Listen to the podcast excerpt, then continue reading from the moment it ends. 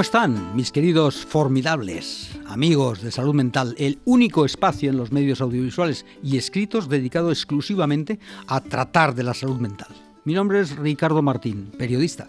Estamos en los estudios centrales de Radio Libertad, en nuestro programa Salud Mental. Ya saben, todos los jueves en directo de 6 a 7 de la tarde en el 107.0 del dial de la frecuencia modulada. Máxima gratitud a Alejandro López, nuestro técnico encargado de los mandos de la nave y de la producción, para que todo suene a las mil maravillas y para que nuestros invitados entren justo a tiempo. Y de la publicidad y de las cuñas. Sí, mucho trabajo, se lo aseguro. Gracias Alejandro. En nada, en unos segundos, van a tener la oportunidad de escuchar a nuestros invitados, especialistas en salud mental, en trastornos, en sanar, en prevenir, en acompañar, en aconsejar, por supuesto. Muchas gracias por su generosidad y su tiempo. Y se escucharán las voces habituales, las noticias de la salud mental, la voz de Mariana Villalba Ortiz en su consultorio para niños y niñas y adolescentes. Llegó la hora. Luces, micrófonos, acción.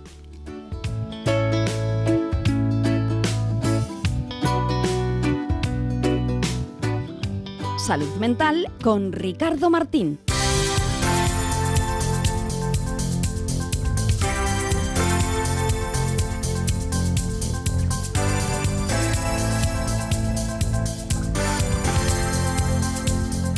La actualidad de la salud mental con Patricia Matei. La actualidad de la salud mental con Patricia Matei.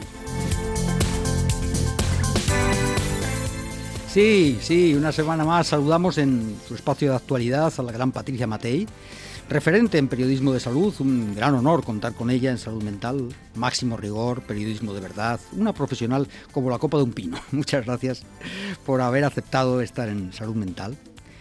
Vamos a hablar hoy de ayuno intermitente. Gracias a, la noticia, la información que nos pasa Patricia Matei. ya ha buceado por la información nacional e internacional y ha encontrado un estudio muy interesante, muy interesante, se lo aseguro, ya verán, eh, procedente de Canadá. Es un estudio elaborado en Canadá y los, eh, ha testado a eh, niños, adolescentes de canadienses. Y es muy interesante porque el ayuno intermitente, que saben ustedes que ha ganado popularidad en los últimos años, sin embargo se ha asociado, sí, a un problema que les vamos a contar, que es la asimilación de los alimentos en determinados rangos de edad y circunstancias concretas. Parece estar cuestionándose en una parte de la comunidad científica a tal punto que el ayuno intermitente empieza a relacionarse con los comportamientos de los trastornos alimentarios y la psicopatología. Los objetivos del estudio canadiense que ha encontrado en su búsqueda semanal de noticias Patricia Matei se centraron en determinar la prevalencia y las características de la participación en el ayuno intermitente y su asociación con los comportamientos de trastornos alimentarios y de la psicopatología. En este estudio, realizado entre la población de Canadá, se analizó el comportamiento alimentario de adolescentes y adultos jóvenes, realizándose múltiples análisis de regresión de Poisson, modificados para determinar la asociación entre el ayuno intermitente, últimos 12 meses 30 días, y los comportamientos y la psicopatología de los trastornos alimentarios. ¿Qué ha resultado de este estudio? que el 47,7% de las mujeres y el 38,4% de los hombres y el 52 de los participantes transgénero informaron haber participado en ayunos intermitentes en los últimos 12 meses. Es un porcentaje realmente elevado, como se observa. Se encontraron diferentes patrones de asociación entre el ayuno y los comportamientos de trastorno alimentario en todos los géneros, con las relaciones más consistentes entre ayuno intermitente y los comportamientos de disfunción eréctil en las mujeres. Estos hallazgos, eso sí, están circunscritos a Canadá, lo deja muy claro Patricia Matei, para que no se equivoque la audiencia. Estamos hablando de, una muestra pequeña, digamos, eh, en el conjunto del mundo.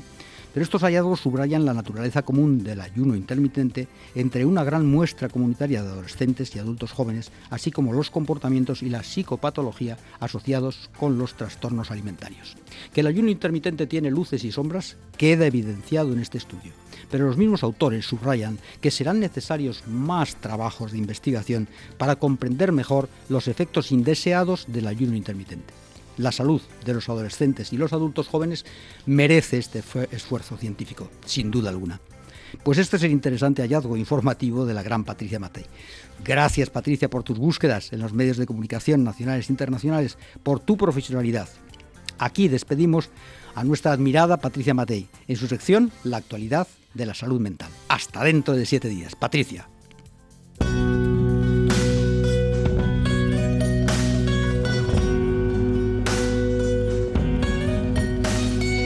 Trastorno límite, conocido como TLP, es un trastorno grave que requiere de terapeutas expertos, en muchos casos de farmacología y un firme compromiso de la familia. Si crees que tú o alguien de tu entorno puede tener trastorno límite, no dudes en contactarnos. Somos la Fundación para la Atención y la Investigación del Trastorno Límite de la Personalidad. Somos AMAI TLP. Llevamos 20 años atendiendo a pacientes y familiares con los mejores especialistas en diagnosticar y tratar el trastorno límite. Estamos en Coslada 7, en Madrid Centro. www.amaitlp.org. Del trastorno límite se sale.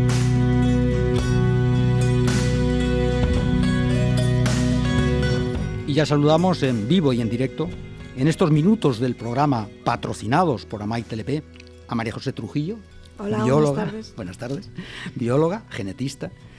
Trabajas en la Fundación Jiménez Díaz, haces diagnósticos de enfermedades raras, lo que te ayuda a entender el TLP con una óptica más científica. Buenas tardes de nuevo, María José. Muchas gracias. Buenas tardes, por Ricardo. estar con nosotros, María José Trujillo. Bienvenida a Salud Mental, al espacio que patrocina, en este caso, la Fundación Madrileña para la Ayuda e Investigación del Trastorno Límite de la Personalidad, AMAITP. María José, vas a participar en los cursos que organiza precisamente AMAITLP los próximos sábados 11, 18 y 25 de marzo, esos tres sábados. ¿Qué temática vas a desarrollar en estos cursos destinados a profesionales? Profesionales no familiares, porque hay otros cursos que da, por supuesto, en esa escuela de familias magnífica, AMAITLP, pero en este caso es dirigido a profesionales, ¿verdad? Exactamente. Eh, es, mm, este curso, el próximo que se va a organizar, que por cierto este año va a ser también presencial, incluso va a tratar de que eh, por fin nos Bueno, veamos las por caras, fin, por fin. pero también online. Eh, es un curso de formación para profesionales y para todas las personas que en el ámbito sanitario tengan alguna relación de alguna manera con este trastorno, principalmente psiquiatras y psicólogos. Yo soy bióloga, soy genetista, entonces mi aportación es un pelín diferente a las otras, porque yo lo que trato es de explicar desde el punto de vista genético y epigenético eh, cuáles son las bases que subyacen a este trastorno, tratar de hacer una aproximación y una divulgación y entenderlo, mm, digamos que desde otro punto de vista. Y esta es la temática entonces eh, que vas a desarrollar y que vas a informar, ¿verdad? Esta Sí. temática epigenética. Efectivamente, porque Relacionado con los genes, evidentemente. Sí, eh, la gente, pues en general en las patologías psiquiátricas o los trastornos de conducta, no tienen muy claro si hay una parte que se hereda y parte que no. Y yo siempre digo, ujú, o sea, hay cosas que se heredan, evidentemente, Ujú, pero no condicionan todo de lo que le pasa a un individuo. Eh, nosotros podemos heredar un conjunto de genes, pero incluso aunque nos toquen los genes malos, por así decirlo, tenemos un nivel de regulación de esos genes, de la expresión de esos genes, que está por encima, que es la epigenética. Entiendo. Entonces, eh, sí se sabe que los pacientes con trastorno límite de personalidad, en especial aquellos que han sufrido un trauma en la infancia, tienen un problema de la regulación de esos genes. Hay varios mecanismos epigenéticos que se encargan de ello. Uno de ellos, bueno, por poner una palabra científica, es la metilación de ciertas regiones que hace que se apaguen o se enciendan Entiendo. la expresión de esos genes. Entiendo. Pues en estos pacientes está claramente definido. Hay estudios que así lo reportan, estudios científicos, aunque he de decir que en el trastorno límite de personalidad todavía estamos en pañales Sí. en relación a otras patologías psiquiátricas. sí. Pero ya empiezan a haber publicaciones y cosas interesantes que podemos ir conociendo. Ahora vamos a ello, sí. Como bióloga tratas de entender, lo has explicado muy bien, la base que subyace en el trastorno límite de la personalidad. Eh, ¿Qué deducciones has alcanzado hasta el momento? Mm, ¿Qué has entendido hasta ahora de la base eh, biológica de esta enfermedad mental? Bueno, eh, en primer lugar, es, eh, para muchos profesionales es como un cajón desastre. No saben definirlo bien, incluso algunos psiquiatras o psicólogos. Lo rehuyen, ¿no? Sí, no, no lo acaban de aceptar. Como con los rehuyen. Si Uy, qué así- difícil es esto del trepe, ¿no? Exactamente. Si es así en, en los profesionales, pues ya imaginemos que en la sociedad todavía peor, ¿no? Se les son personas no comprendidas, personas que tienen una conducta diferente, reciben la información de su medio ambiente de forma distinta. Y yo como bióloga que he tratado de mm, averiguar y desbrozar un poco en qué consiste eso, me he dado cuenta que realmente son personas que tienen como otra forma de funcionar. Eh, en biología, eh, desde el punto de vista evolucionista, no hay nunca nada ni bueno ni malo, simplemente es una cuestión de adaptarse al medio ambiente. Entonces, estos individuos en la actualidad, en nuestra sociedad, no están adaptados a nuestros códigos de conducta, a nuestra forma de funcionar o de vivir. Pero no quiere decir que en, otros momentos históricos estos individuos tuvieran ciertos valores o ciertos rasgos que realmente les hicieran líderes o personas muy funcionales.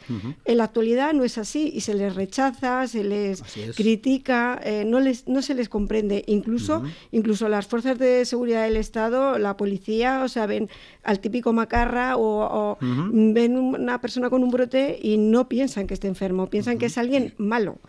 Y no es así. Mm, esto deriva sin duda, es, una lucha en la que estamos eh, todos, que es eh, quitar el estigma de la, enfermedad mental. Y esto que estás contando, claro, eh, forma parte de eso. Lógicamente, los individuos somos buenos en principio. Las fuerzas de seguridad, Estado, de seguridad Estado están muy preparadas en muchos campos. Los jueces lo están, pero naturalmente, como hay una ignorancia social a propósito de esta, de esta patología, pues naturalmente ellos tendrían que tener una formación especial, porque si no, pues realmente distinguir eso, que ni siquiera, como tú muy bien has dicho, a veces lo distinguen los especialistas, imagínate una persona que tiene que acudir de pronto pues para, para un suceso determinado, etcétera. Por tanto, yo creo que estamos todos de acuerdo en que la formación, y tú precisamente por eso eh, haces formación, en este caso en eh, pero todos los colectivos que de alguna manera pues tendrían que tener esa formación, porque partimos del hecho de que ellos son profesionales pues para, para muchas cosas, pero esto es muy especializado. ¿no? Efectivamente, es así. De hecho, es que la genética, que ni siquiera está reconocida en como especialidad en España, o sea, la, la, gente le parece algo así como, bueno, eso es investigación, eso no tiene nada que ver. Y la, y la genética está en todo, en todas las patologías, en todas las enfermedades, porque es lo que nos define como individuos.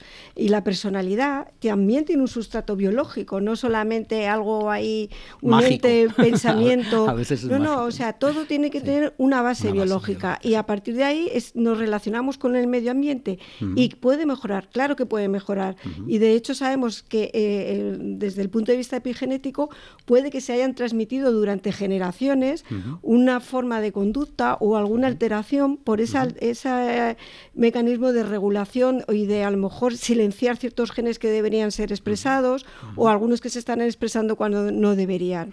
Entonces, digamos que la epigenética también va en no tanto con las ideas de Darwin, sino Con, con, Lamarck, que era otro evolucionista, pero eh, digamos que sí, que sí se pueden transmitir, o sea, algo que uno aprende en el ambiente, una conducta, puede transmitirlo a sus hijos. Interesantísimo eso. ¿Y, ¿Y, qué ocurre en la actualidad? Que vivimos una vida completamente aberrante, muy distinta, con redes sociales, fumamos, bebemos, salimos, dormimos mal, con la luz, simplemente nuestro reloj biológico está totalmente desajustado. Todo hace que, que, que nosotros eh, acompasarnos mm, al resto de los individuos no sea difícil, pero si alguna persona además ya de por sí es vulnerable porque tiene algún problema pues más depresivo o más ansioso, parece que como que va acumulando, mm. eh, digamos, dificultad desde ese punto de vista biológico. No sé si interpreto bien, no sé si interpreto bien, yendo un poco más allá, saliendo un poco del territorio que estábamos, pero, pero realmente es que es interesantísimo. Es decir, que todo lo que está pasándonos eh, eh, genéticamente, nosotros seguramente vamos a hacer herencia de todo esto a las generaciones futuras. Es decir, en nuestros genes va a quedar impreso toda este, esta cultura, digamos, de las redes sociales o de la... Todo eso va a quedar impreso. Y entonces, dependiendo también de cómo nosotros sepamos gestionar en estos años y en este siglo XXI todo eso, va a condicionar a generaciones futuras. ¿Es así? Efectivamente. Sí que hay cosas de genes que son determinantes y se tienen que expresar y el cerebro es muy complejo y hay muchísimos eh, eh, genes que codifican pues, para proteínas, receptores que están funcionando en el cerebro, pero eh, también se regulan y entonces efectivamente nuestra relación con el medio ambiente en la actualidad va a determinar posiblemente la relación del medio ambiente con el futuro. Entonces, ¿por qué la terapia psicológica puede funcionar? Porque de alguna manera y con mucho tiempo podemos volver a tener mecanismos de aprendizaje distintos y a revertir esa situación. Evidentemente, la parte de farmacológica también ayuda. Y por eso funciona una terapia combinada entre psiquiatría y psicología, pero que realmente hay una biología debajo que es la que está realmente mm, condicionando. Y si se entiende esto, ya entonces podemos dejar de ser tan dicotómicos de uno está bien, otro está mal.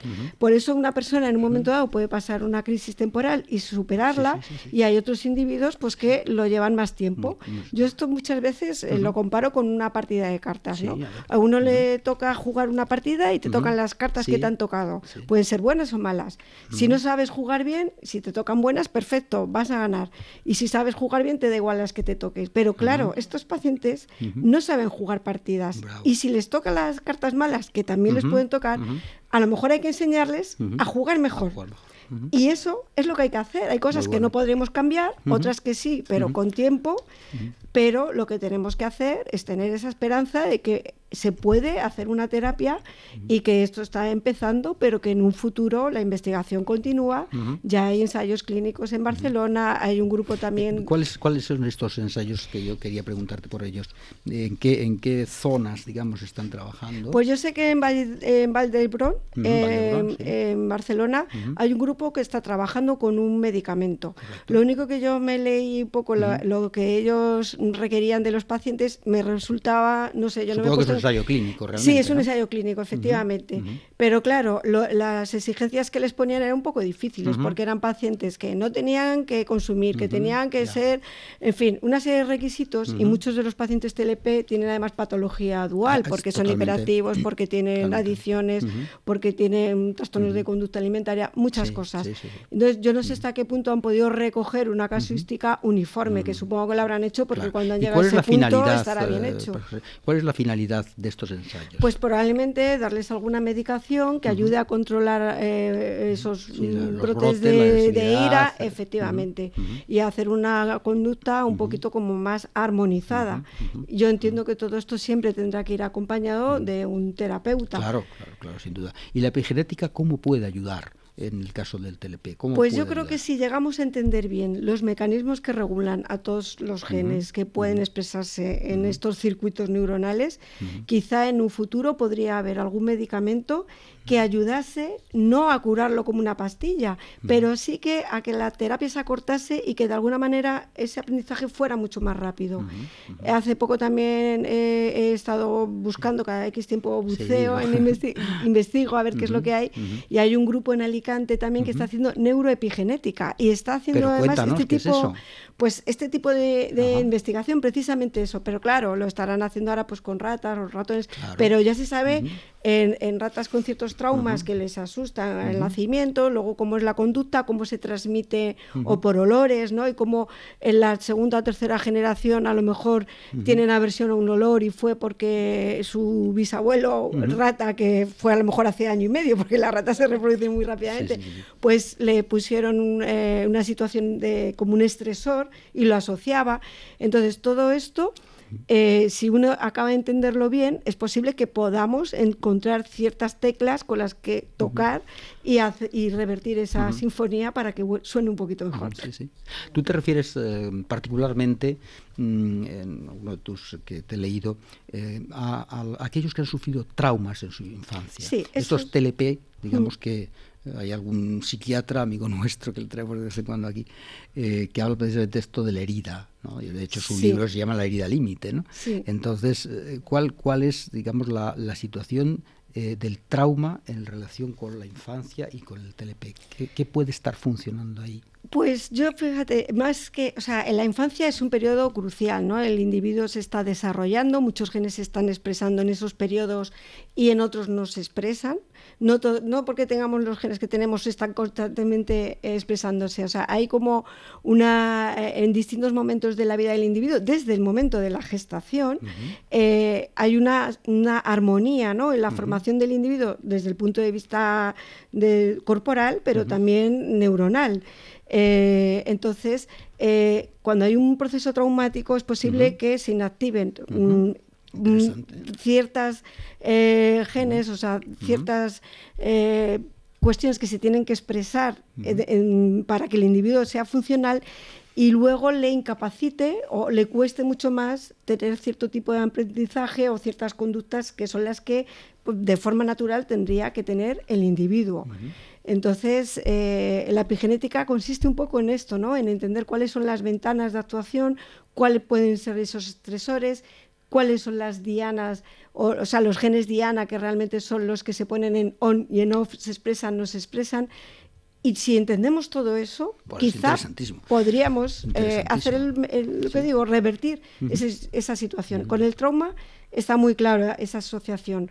Otra cosa es con otros pacientes que no al priori no sepamos que tengan eh, estos eventos traumáticos, pero sí que es cierto que suelen ser o hiperactivos o cuando la madre estaba gestante había tenido algún problema con su eh, o partos prematuros. Yo he visto también mm, he leído muchísimo o sea libros de madres y cosas así y digo me sorprende la alta incidencia de eh, nacimientos prematuros o, cesáreas es decir algún problema perinatal. Todo esto aunque nos parezca que no puede influir. A lo mejor hay otras personas que ocurren lo mismo y no son vulnerables pero hay otros que sí lo son y estas situaciones vitales les marcan. Sí, pero en general, eh, como tú dices muy bien, lo que he leído tú y yo, las personas con TLP son muy sensibles, lo sabemos, muy afectivas, tienen grandes virtudes, son diamantes, ¿no? Sí. Eh, brutos, está claro.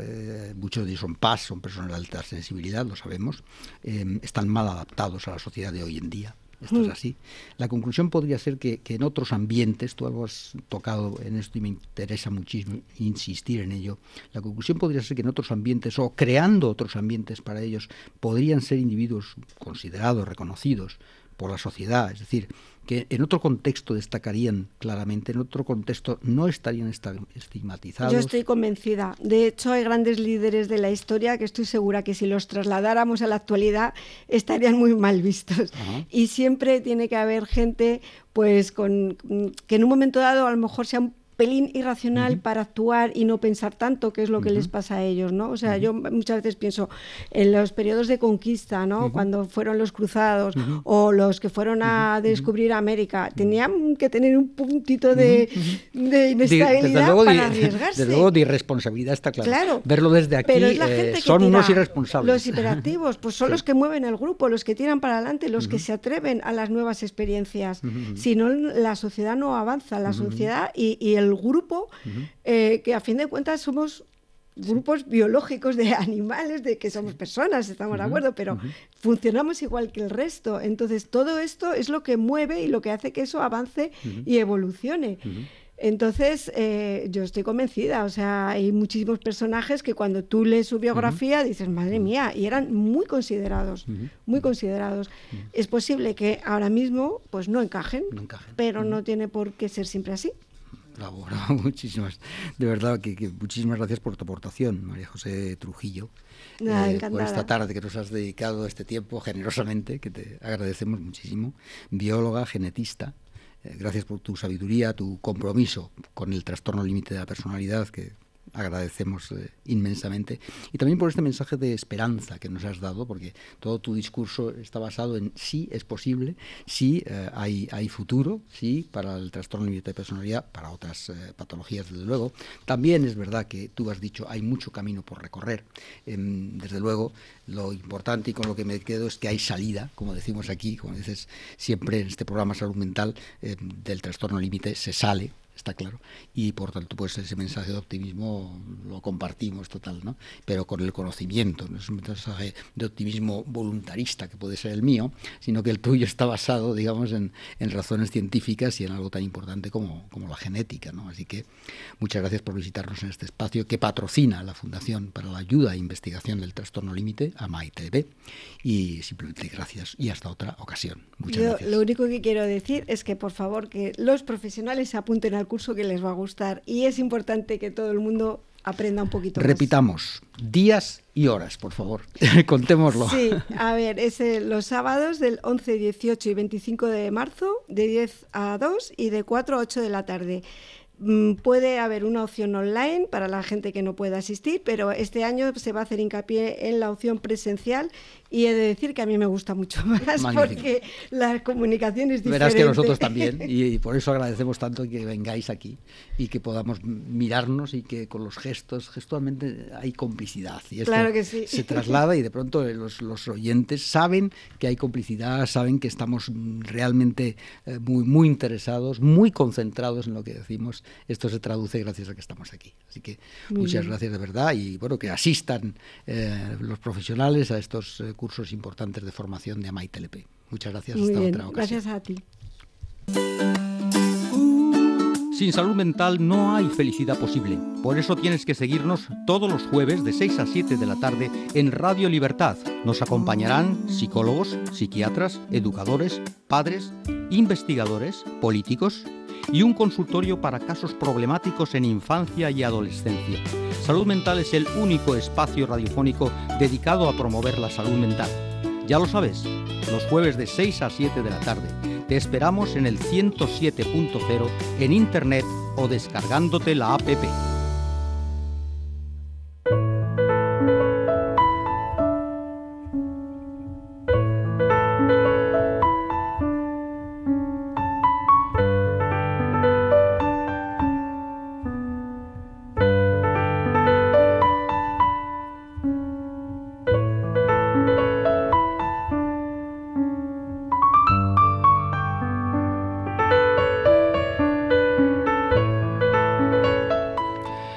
En este estudio 1 de Radio Libertad, en el programa Salud Mental, a Adriana Plasencia, es autora de un libro de éxito titulado La terapeuta necesita terapia, sobre el que vamos a charlar a continuación con ella. Por cierto que el libro está en Amazon, se puede comprar ya, y después de esta entrevista con su autora, pues van a comprender por qué les recomendamos vivamente que le compren. Es un libro formidable mm, para todos los públicos, en su libro, hemos hablado antes de formación para especialistas, en este caso este es un libro abierto a la curiosidad y desde luego para conocer muy bien eh, este tipo de, trastorno del cual vamos a hablar. Bienvenida a Salud Mental. Muchas gracias. Adriana Plasencia, muchas gracias por haber aceptado esta entrevista y encima por venir en persona, que no paro de elogiar de verdad a nuestros estudios, eh, las personas que os acercáis aquí, que eh, de alguna manera dedicas vuestro tiempo a esta, a esta entrevista. ¿Tú estás diagnosticada de depresión mayor? Sí, estuve, tuve depresión mayor con trastorno de pánico y agorafobia, hace más o menos nueve años. Pues ya los rasgos ya los has contado más o menos, pero sí que, si no te importa, hagamos, hagamos una breve mención a los rasgos que tiene esta patología y, cómo te la detectaron. Vale. Eh, lo primero que a mí siempre me gusta comentar es que antes de haber sido diagnosticada ya yo tenía, eh, yo era terapeuta ocupacional con especialización en psiquiatría. Es decir, los conocimientos los tenía, los conocimientos intelectuales. Eh, luego me diagnostican depresión mayor con trastorno de pánico y agorafobia, que es como que, oh Dios mío, todo. ¿Dónde te metes? Todo. ¿Dónde ¿Qué pasó? Por allí por donde vas. No, más barato por docena. Y esto, eh, yo no supe que yo estaba entrando en esto. Entonces, por eso es que yo ahora entrego mm, todo lo que entrego, porque al final no basta solamente con los conocimientos intelectuales, hay conocimientos emocionales que hay que tener, etcétera. Entonces, ¿qué pasa? Que eh, hubo un momento en el que ya el cuerpo te dice hasta aquí y es hasta aquí. En mi caso, eh, la depresión revienta, por decirlo de alguna manera. Uno no entra en una depresión de un día para el otro, es lo primero. Muy bien, muy bien. Eh, uno va entrando. sí, Uno va entrando poco a poco. y, y, en mi caso fue por duelos no elaborados. Entonces, son esto de típico pasar página. Pasa, pasa página. Ay, no, pero ay, ¿qué tanto? Vas a llorar, pero vas a llorar por ese hombre. Si hay mil millones de hombres en el mundo, ese pasar página al final se convirtió en un montón de páginas sin leer que llegó el punto en que la depresión me tumbó. Y es cuando me diagnostican esa lucha de cómo es posible yo siendo terapeuta. Ay, qué horrible. No, no, no. Los primeros cuatro meses fueron muy duros por esa lucha. Era como mm, sentirme muy incoherente, muy falsa, porque si yo trabajaba en salud mental, ¿cómo era posible? Claro, claro, y, y, ya después llega un punto en donde yo empiezo a planificar mi suicidio, este, porque eh, en mi cabeza habían dos opciones. o internarme en un psiquiátrico o em, el suicidio. Y los pensamientos están tan distorsionados que a mí me parecía que mi familia no iba a soportar verme en un psiquiátrico, entonces era preferible quitarme del medio, porque así yo les quitaba un dolor, entre comillas. Eso es lo que yo pensaba. Pero como terapeuta, ¿tú qué habrías aconsejado? Naturalmente ingresarte, ¿no? Sí, claro. Mira, ¿sabes qué pasa? Que mm, nace una terapeuta después de haberlo vivido.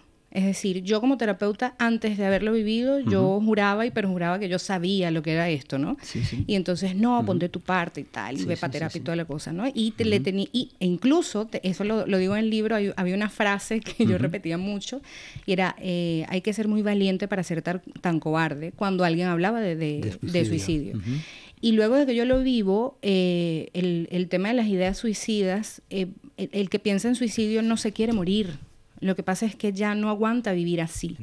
Entonces, si lo vemos desde ahí, número uno, como terapeuta, sabemos que no vamos a salvar a nadie, igual que ningún cardiólogo puede evitar que alguien le dé un infarto. Podemos hacer cosas, por supuesto, para promover la salud y tal, pero no podemos evitar que alguien muera o no muera, no nos corresponde.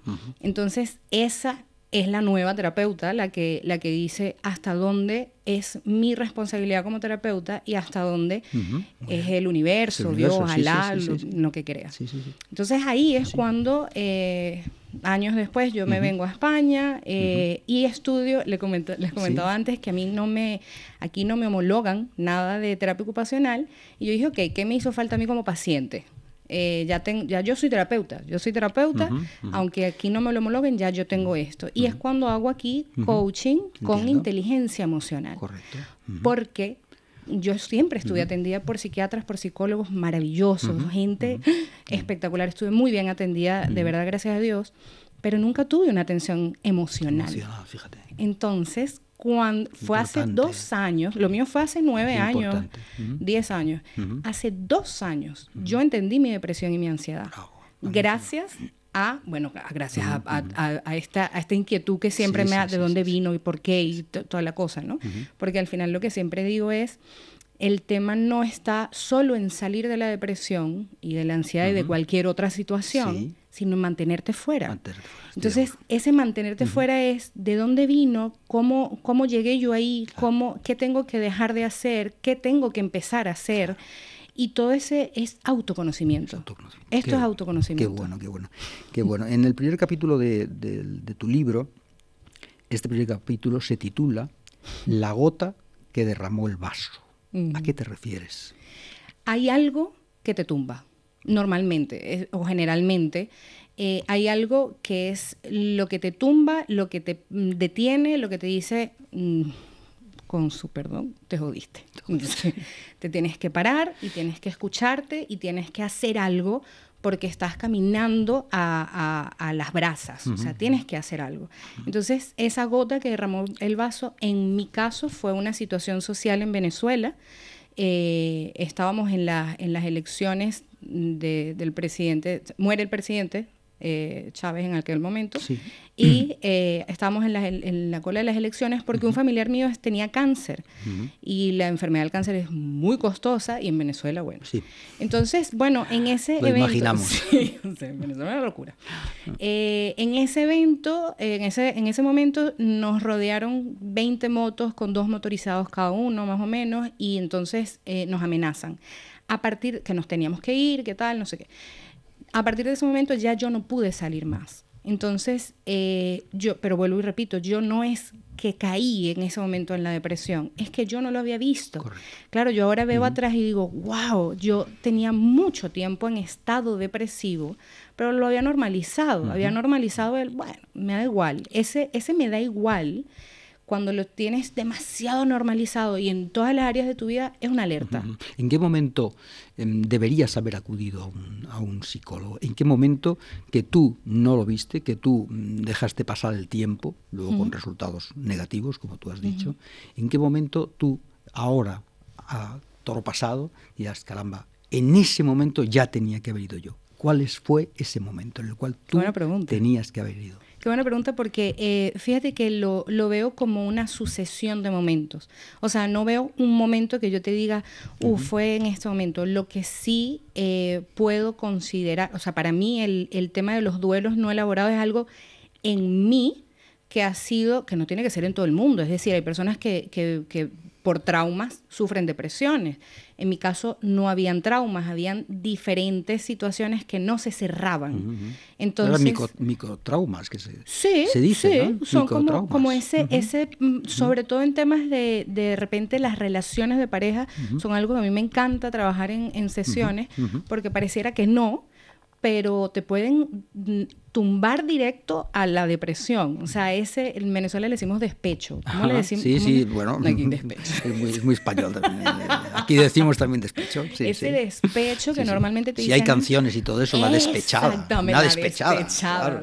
esas, esas, esas, esas situaciones amorosas son maravillosas para el autoconocimiento, pero son súper peligrosas a nivel emocional si no les tomamos, no, no tomamos el tiempo.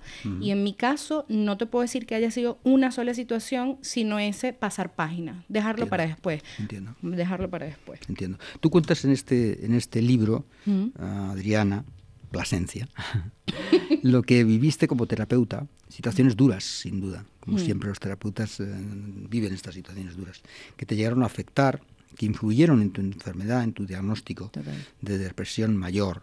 Mm, esto de depresión mayor es que es, muy grave, ¿no? O sea, hablamos constantemente de depresión. Mm. Sabemos que hay en la sociedad actual hay un porcentaje elevadísimo de depresión, pero mm hay que distinguir depresión, que, que, no es ninguna broma, no es ninguna broma, mm. pero ya depresión mayor es algo realmente, es un trastorno mm.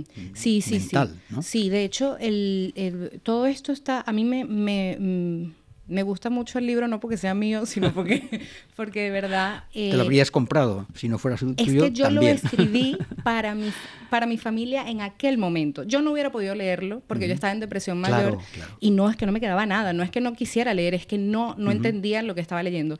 Pero lo escribí para mi gente de aquel momento, mi familia, que no entendían nada y era como que, ¿qué es esto? Entonces ahí, eh, ahí comento, en, en el libro comento, que el tema está en que la tristeza es una emoción, pero cuando se sostiene la tristeza por demasiado tiempo y no se supera, no se le da salida a la tristeza, se convierte en un estado depresivo, que entonces es ese estado triste que tú estás todo, que tú no sabes por qué estás triste, pues estás triste y pasa un mes y pasan dos meses y pasan dos años y ya llega un punto en el que cuando se convierte en trastorno o en depresión mayor es cuando tus actividades de la vida diaria se ven interrumpidas. Entonces ya tú no puedes ir a trabajar, ya no quieres cuidar a tus hijos, ya no puedes hacer cosas. No es que no quieras, es que no puedes. Entonces ya en el punto, evidentemente hay que evitar llegar a ese punto, ¿no?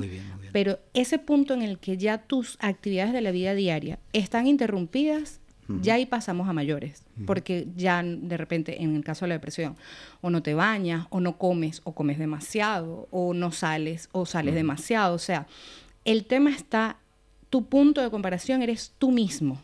Es decir, en mi caso, a mí siempre me ha gustado dormir, a mí me fascina dormir. Entonces...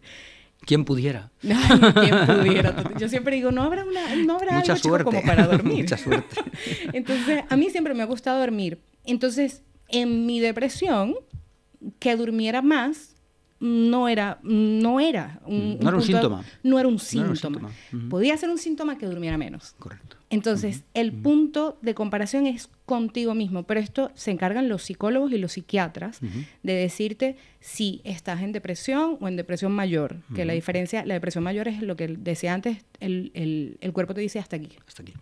Ya no puedes. Ya empieza, digamos, por supuesto, la atención eh, clínica, también farmacológica, supongo, ¿no? Total. Es imprescindible, supongo. En ese momento tan duro, o tienes que empezar a medicarte, ¿no? sí, depende. Yo no estoy ni en contra ni a favor, yo estuve medicada este, y estuve medicada durante un tiempo que era como la crisis. Es decir, a mí la psiquiatra me dijo, necesitamos sacarte del hueco y ya después vemos qué hacemos, pero sí, sí hacía falta.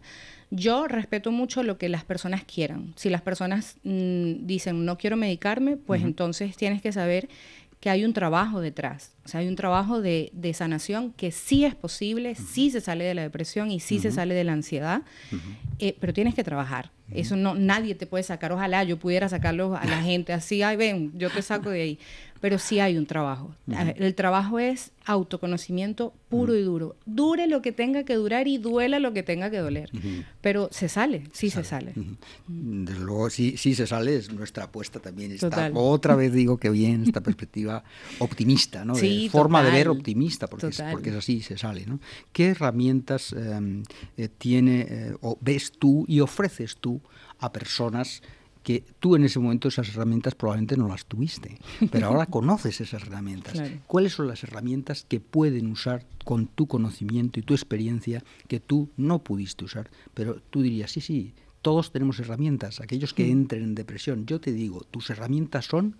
Mira, emociones y pensamientos. O sea, son dos focos eh, que no, de la depresión no se sale solo, de, nada de esto se sale solo. Número uno, pide la ayuda y acepta la ayuda, porque al final es una guía. Es simplemente alguien que tiene una linterna y te va diciendo, pues mira, por aquí o por allá.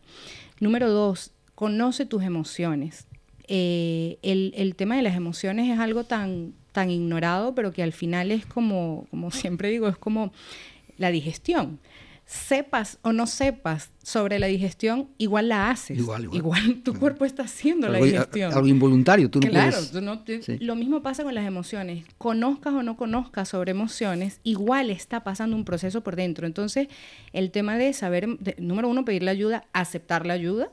Número dos, emociones. Número tres, pensamientos. Pero sobre todo hay algo que para mí fue un clic y fue cuando yo realmente empecé a recuperarme, que es la rendición.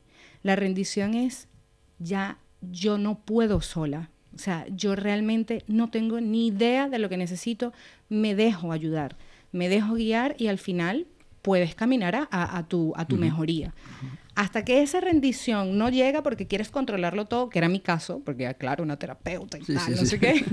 qué grande, qué grande.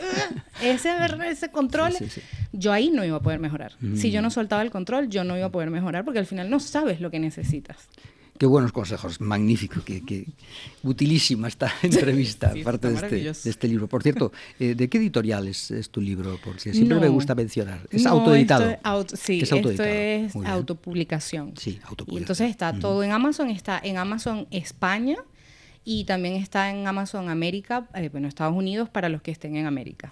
Pero el que entre en Amazon pone la terapeuta, necesita terapia. Necesita terapia y ahí está, está, Adriana Plasencia. no hace falta poner ni el nombre porque sale el libro. a mí me encanta porque siempre me dicen, ah, pero es para terapeutas. No es que es para todo el mundo, porque al final es el terapeuta, por supuesto, esto, esto me parece esencial que el terapeuta que trabaje con temas, eh, sobre todo de salud mental, entren en lo que una persona te dice de la depresión y la ansiedad, porque una cosa es lo que tú estudias a nivel, eh, volvemos, intelectual, y otra cosa es la experiencia de alguien que tú dices, oh, wow. Otra para los, los familiares. ojalá mi familia hubiera tenido un libro como este para poder entender medianamente qué, le estaba, te estaba pasando a su hija. Una locura. Y todavía para las personas que no estén en depresión mayor y que puedan leer a su ritmo, a su tiempo, desordenado, da igual, rayando el, el, libro, pues también está para, para ellos. Para ellos. Después de cada capítulo, y esta es una mm. aportación muy original, en mi opinión, ¿no? hay un cuadernillo de trabajo. Explícanos para qué es ese cuadernillo y cómo se usa. Vale. Precisamente porque cuando yo estuve en depresión me costaba mucho leer mucho retener, o sea, era como, yo siempre he sido devoradora de libros y durante la depresión es que no podía pasar de la primera página. Entonces, el cuadernillo de trabajo después de cada eh, capítulo es como para aterrizar lo que acabamos de leer. Son cuadernillos con actividades súper sencillas, hay unas que a lo mejor son un poquito más profundas, pero sobre todo es como para para, respira, ya terminaste el capítulo, escribe, raya. Al final siempre te dicen, los libros no se verían rayar. Este sí, este sería rayar. Ah, yo creo que sí que se... No, no. Eh, además, eso, enseguida, enseguida sabes si hay un buen lector en, en, una vivienda, si coges un libro de ahí de, la, y los Araqueles y está rayado. Este sí sabe. Y además estaba muy interesado en ese libro y además voy a ver otro y de, también está rayado, pero esto es, una es un gran lector, ¿no? porque Dios mío, esos libros que son impolutos, que dice efectivamente, este libro es que no se ha abierto. No sé quién, lo leyó, nadie lo ha leído. pues sí, es para eso, es para que al final eh, puedas aterrizar lo que acabas de leer y para que en muchas ocasiones hay personas que no pueden acceder a las sesiones individuales, por ejemplo, o por cambio de horario no podemos coincidir. Y sobre todo esto es para gente de, venezolanos en el exterior que han tenido tantas depresiones que es como que puedes hacerlo. Este, este libro soy yo, este libro son las, las, herramientas que yo utilizo en mis talleres, en mis charlas, en conferencias. ¿Dónde, te podemos encontrar además de leyéndote? ponemos ahí en ponemos ahí en San Google, ¿no? Ponemos en San Google.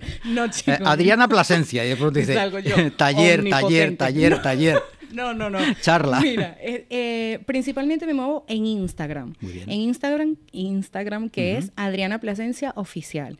Le puse oficial porque yo dije, mi amor, yo voy de aquí para arriba. Sí, sí, sí. Entonces, normalmente por ahí voy colocando todo lo que voy haciendo, talleres, charlas y tal. Estoy trabajando en página web, pero eh, por ahora... No, es Instagram. Instagram. Hoy en día, eh, no, quiero quitar el empleo a los que hacen páginas web, pero la verdad es que eh, el mundo se mueve por Instagram y es, la gran revolución. También TikTok a mí no me gusta, pero Instagram sí. a mí me han dicho que me meta por ahí, pero todavía no he podido. Porque Instagram es ¿cómo lo, hago? En mi opinión, ¿eh? yo no tengo idea de esto, pero mi opinión es lo más. O sea, Instagram es perfecto. Pues te damos las gracias, sinceramente. Muchas gracias. Adriana Plasencia es autora del libro La terapeuta necesita terapia, una confesión de parte, por cierto. También humilde y que te honra. Eh, se puede adquirir en Amazon, ya les digo. Desde aquí, por cierto, nuestro saludo, nuestro abrazo a José Manuel Dolader, alba mater de la Radio Social La Brandilla, gran amigo y que fue tan generoso que nos ha dado a conocer este nombre, Adriana Plasencia, y nos ha permitido tenerte esta tarde aquí. Así que muy agradecido, lógicamente, a José Manuel Dolader. Hasta una próxima ocasión. Un gran abrazo, eh, José Manuel. Y muchas gracias, Adriana. Hasta una próxima ocasión. No se lo pierdan, vayan a Amazon, compren este libro, La terapeuta necesita terapia de Adriana Plasencia. Muchísimas gracias. Sin salud mental no hay felicidad posible. Por eso tienes que seguirnos todos los jueves de 6 a 7 de la tarde en Radio Libertad. Nos acompañarán psicólogos, psiquiatras, educadores, padres, investigadores, políticos y un consultorio para casos problemáticos en infancia y adolescencia. Salud Mental es el único espacio radiofónico dedicado a promover la salud mental. Ya lo sabes, los jueves de 6 a 7 de la tarde. Te esperamos en el 107.0 en internet o descargándote la app.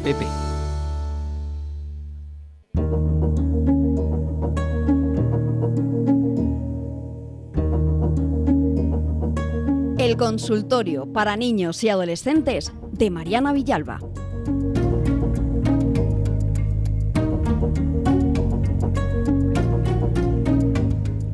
Al otro lado del teléfono ya nos espera la psicóloga, psicoanalista Mariana Villalba Ortiz, propietaria por mérito propio de este consultorio para niñas, niños y adolescentes de salud mental en Radio Libertad. ¿Qué tal estás, Mariana Villalba? Muy bien, gracias, gracias por toda esta introducción, siempre tan bonita. Muchas gracias. Bueno, supongo que estás preocupada por la multitud de casos que, esperan una respuesta. Esto, en fin, está así, ¿no? La sociedad está así, tu consulta privada está así, mucha gente, mucha gente. Y ahora también en tu consultorio de, de, salud mental en Radio Libertad. Que sepas que el trabajo también se acumula aquí, en los emails numerosos que llegan a nuestra redacción. Así que lo mejor es que pase a leerte ya el caso de la semana, eso es, que hemos seleccionado por su impacto y porque creemos que es bastante habitual lo que nos cuenta nuestro oyente. Ah, okay. ¿sí? Se llama Olga, ya verás. ¿Preparada? Sí. Sí, vaya. pues leo la consulta. Buenas tardes, mi nombre es Olga, tengo una hija de 14 años. Quisiera saber si es un buen castigo quitarle el móvil. Ay. Ella es muy rebelde, dice. Eh, responde mal a los profesores del instituto, también en casa. Su padre y yo estamos separados, no vivimos cerca. A veces ella dice, eh, la niña dice que quiere cambiarse de colegio e irse a vivir con su padre. Yo no sé qué hacer porque del colegio me llaman varias veces al mes por su comportamiento. Suelo castigarla quitándole el móvil, pero eso no me funciona más, solo eh, la pone más triste de lo que ya está. No, me pone más triste, sí, la madre. me preocupa también ah, que... la, madre la madre pone más triste. Claro, sí, debe ser por sí. El castigo le trae además mala conciencia a la madre, por lo que deduzco. Eh, me, preocupa, me preocupa también que la he notado heridas en sus muñecas, como si se estuviera cortando. ¿Será un intento de suicidio? Eh, ¿Qué debo hacer? Muchas gracias por prestar atención a mis problemas, estoy angustiada. Hasta aquí. Bueno, ok. Entonces la pregunta no es por el castigo, la pregunta es por si es un intento de suicidio, de qué se trata esto que le pasa a la niña en, sus manos. En general no es un intento de suicidio, pero eso no quiere decir que no sea grave, sí lo es. Cuando un adolescente intenta cortarse, o sea, en realidad no, no es que intenta abrirse para desangrarse, sino que se hace heridas a propósito.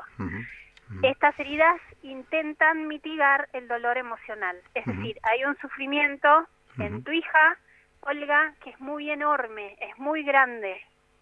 Ese sufrimiento, como no puede superarlo, le trae frustración y la frustración se expresa en ese mal humor que se ve en lo cotidiano. Pero es lo menos importante. Porque el sufrimiento es tan intenso que necesita producirse un dolor físico para intentar olvidarlo. ¿Me explico? Que el dolor físico sea más fuerte que el dolor emocional. el dolor emocional. Sí, sí. O sea, el punto de preocupación eh, sin duda grave, ¿no? Es, es esto que se llama autolesiones, ¿no? Me parece que vosotros decís, los psicólogos, autolesiones, ¿no? Y esto es lo más preocupante, ¿no? Eh, pues tiene difícil, bueno, tiene que, supongo que la recomendación No, bueno, tiene que consultar. Está claro por la pregunta que, a mí me parece que por la pregunta que me hace si tienen que quitarle el móvil o no, no parece que esté siendo un psicólogo, porque si no, no haría esa pregunta. Iría directamente a las autolesiones y sabría de qué se trata. Entonces, yo no, para responderte, Olga, no soy partidaria de los castigos y menos en este caso provocarle mayor sufrimiento no tiene ningún sentido. Es mejor sentarse con ella, intentar hablar y buscar un psicólogo que diagnostique este trastorno o esta estructura mental de la niña y si fuese necesario ir al psiquiatra. Pero en principio alguien tiene que dar un diagnóstico, no pastillas. Necesita terapia psicológica donde ella pueda hablar de lo que siente y de lo que le pasa. Tiene que poner en palabras ese dolor que, que no tiene nombre y entonces va hacia el cuerpo. aquí lo que se deduce, o deduzco yo desde la ignorancia, e, es, mm, también una huida ¿no? por parte de la niña, porque habla aquí eh, Olga de que a veces dice ella, la niña, que quiere cambiarse de colegio e irse a vivir con su padre. O sea, bueno, no sabemos por qué. Dice que están separados. Sí, que eh, separados y además no viven cerca que, no viven cerca y también dice que tiene problemas en el colegio, que responde mal a los Responde mal a los profesores de instituto y también en casa. bueno, habría que eh, ver que, desde cuándo pasa todo esto, si empezó con la adolescencia o hubo alguna otra otra situación que lo desencadene, desde cuándo están separados los padres, ¿Por qué dice que quiere ir con el papá? Esto es importante. ¿Por qué con el papá? Y supongo, yo relaciono que el cambio del colegio, si no viven cerca, es porque querría irse a vivir con el papá y ir a un colegio por ahí. Pero igualmente el sufrimiento es mucho más profundo si hay autolesiones. No es solamente porque quiere cambiarse de colegio y quiere irse a lo del padre. No tienen que tomar algún capricho, tampoco como una huida, hay que investigar qué le pasa. Vamos, el diagnóstico desde luego es mm, preocupante, tú lo dices, porque en una de estas, eh, es, bueno, me llama la atención este comentario tuyo cuando dices que lo de cortarse, digamos, no es exactamente para... Eh, Las autolesiones no son profundas, no, le, no, no le puede pasar nada, no le va a encontrar en el baño ni nada de eso. Son como rasguños lo que se generan. Lo que pasa es que generalmente es con un cuchillo o con una tijera pero es superficial, es en la piel, como para sentir un poco de dolor. No es más que eso. Entiendo. Bueno, esto es alarmante, vamos, por los padres de luego. Es alarmante, claro, no, no es más que eso, no quiere decir que sea poco preocupante, es muy preocupante y tienen que hacer algo, sí. Bueno, la edad, además, la edad es delicada, ¿no? Tú aquí tantas veces nos hablas de esta, de este, de este momento, 14 años, que es una edad difícil, ¿no? trastornos mentales a esa edad, entonces es necesario ir y consultar y que haga una terapia. Y la que la tienen que hacer es la niña, no los padres en este caso. Ella ya tiene edad para hacer su terapia. Pues muy bien. creo que ahí queda tu consejo, es un caso muy peliagudo y difícil, ya te lo anunciaba, y, y, ahí está tu consejo, Mariana. Bueno, pero qué bueno que traigas estos casos también a Sí, sí, bueno. Que podamos dar este apoyo a los padres. Sí, sí, a mí me parece muy, muy, muy complicado y, doloroso, pero es a estos casos a los que, no, no digo que los prefiero, ¿no? pero a la hora de seleccionar, pues la verdad son casos realmente importantes y, muy, muy, muy importantes tu consejo. Así que hasta aquí el consultorio para niños, adolescentes, niños, niñas y adolescentes de Mariana Villalba Ortiz. Muchas gracias una semana más por tu consejo así, por tu capacidad también de acercarte a estos problemas tan complicados y acertar con las soluciones. Así que hasta dentro de siete días, muchas gracias Mariana Villalba Ortiz en tu consultorio. Muchas gracias aquí en Salud Mental en Radio Libertad.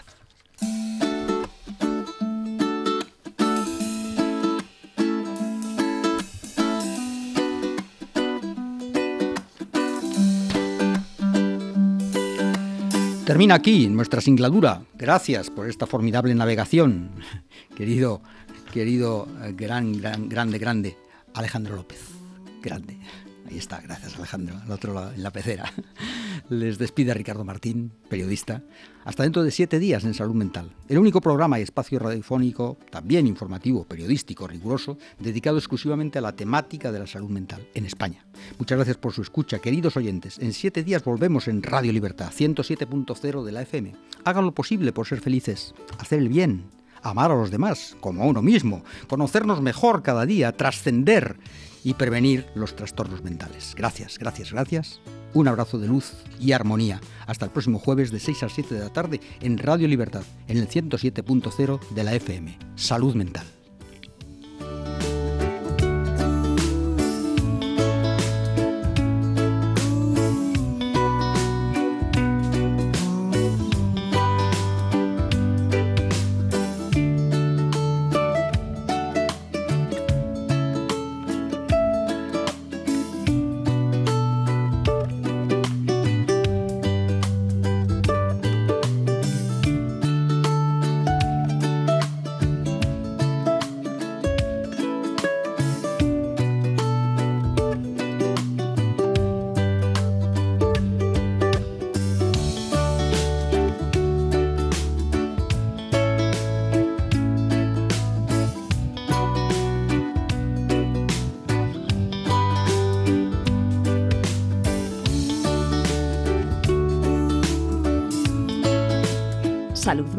Con Ricardo Martín.